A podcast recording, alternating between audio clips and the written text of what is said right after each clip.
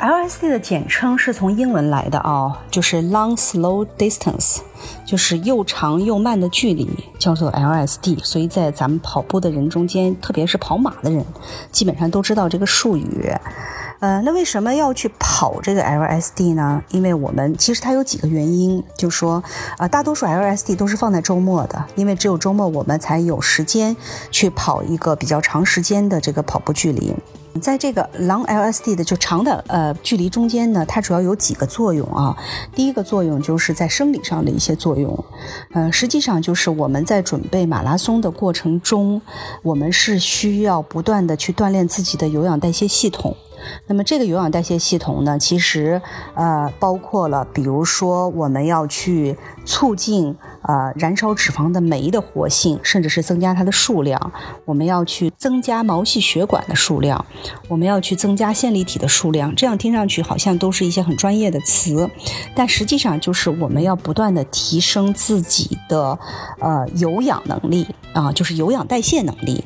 那在这个过程中，通常来说，呃，多长时间以上的刺激对有氧代谢能力是最好的。通常来看，至少要在九十分钟以上啊。所以我们在周中的时候，呃，即便你跑，你也很难说跑很多，或者说九十分钟到了，你也很难再拉得更长啊。所以说，这一个九十分钟以上的跑步呢，我们基本上就把它放到周末。这一个是生理上的一个作用，就是我们必须要这样去做。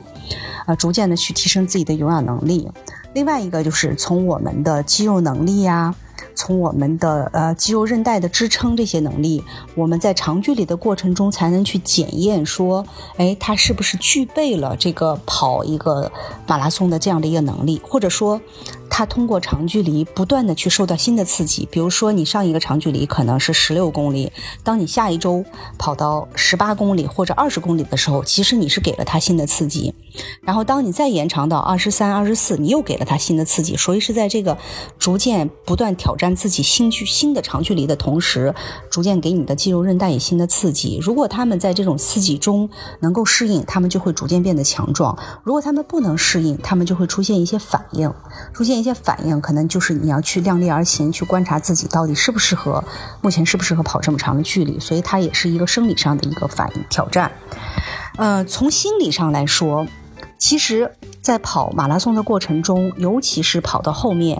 有一些时候你的疲劳不是来自于你的身体，而是来自于你的心理，就是你会觉得你累了，你会觉得你的神经疲劳了。那这种累和疲劳是因为你没有经历过这么长时间。就比如说，如果你平时的跑步都是在两个小时，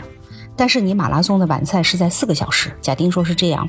那么这中间的时差会让你觉得在比赛中不适应，你会觉得很漫长，所以这种漫长就会导致着直接你的身体就会出现一些本能的制动啊，所以在马拉松的过程中，它其实在心理上，比如说你平时就跑到了两个半小时或者三个小时，那么在比赛中，当你在三个小时以前的这个时段。你是很适应的，你不会有任何不适的感觉啊，所以它会让你不断的有这种心理上的适应。这个一个特别明显的例子就是说，比如说我们如果是跑过越野赛的人，比如说你跑过越野赛，你知道一个越野赛的半程可能你都要用到三四个小时，你就会对一个三四个小时完成一个半程越野适应了之后，回过头你再去跑一个路跑半程，你跑两个小时就完成了，你会觉得你特别幸福。啊，因为你根本用了一半的时间就完成了一个半程，其实它这个时间段就是相对于那个三四个小时来说，你会觉得是一件很幸福的事情。同样，当你去跑越野的时候，七八个小时在山里是很正常的。当你再回到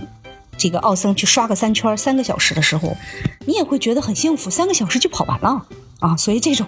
这种心理上也是很舒服的啊！所以在长距离的过程中。